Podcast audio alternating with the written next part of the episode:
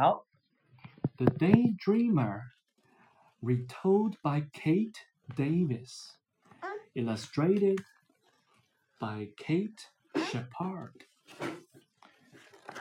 The Daydreamer. Daisy has no money. Take my milk to market, says the farmer.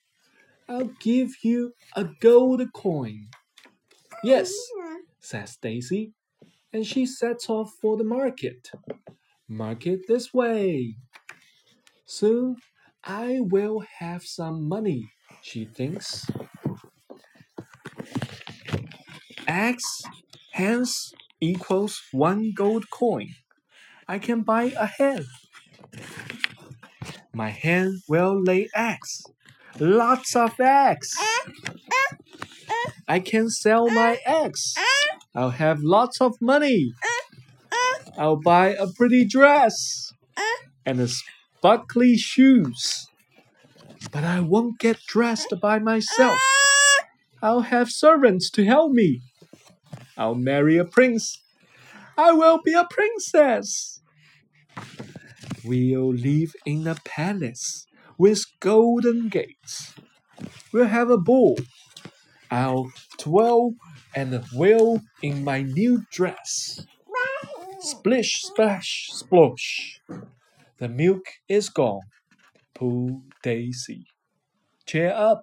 There's no use crying over split, uh, uh, spilt milk. Spilled milk. Puzzles. Puzzle 1.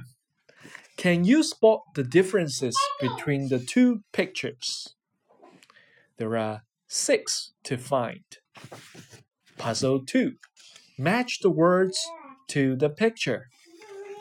Palace, pony, prince, daisy, dogs, hill, hen. Puzzle 3. Choose the best beach bubble for each picture. There are lots of elephants. There are lots of eggs. We are dancing. We are swimming. I can buy a hen. I can buy a banana. About the Daydreamer. The Daydreamer is one of the Aesop's fables, a collection of stories first told in ancient Greece. Today, different versions of the story are told all around the world. In India, the daydreamer is a poor man who dreams of selling his last bowl of food. In Russia, the daydreamer is a thief who dreams of selling stolen cucumbers.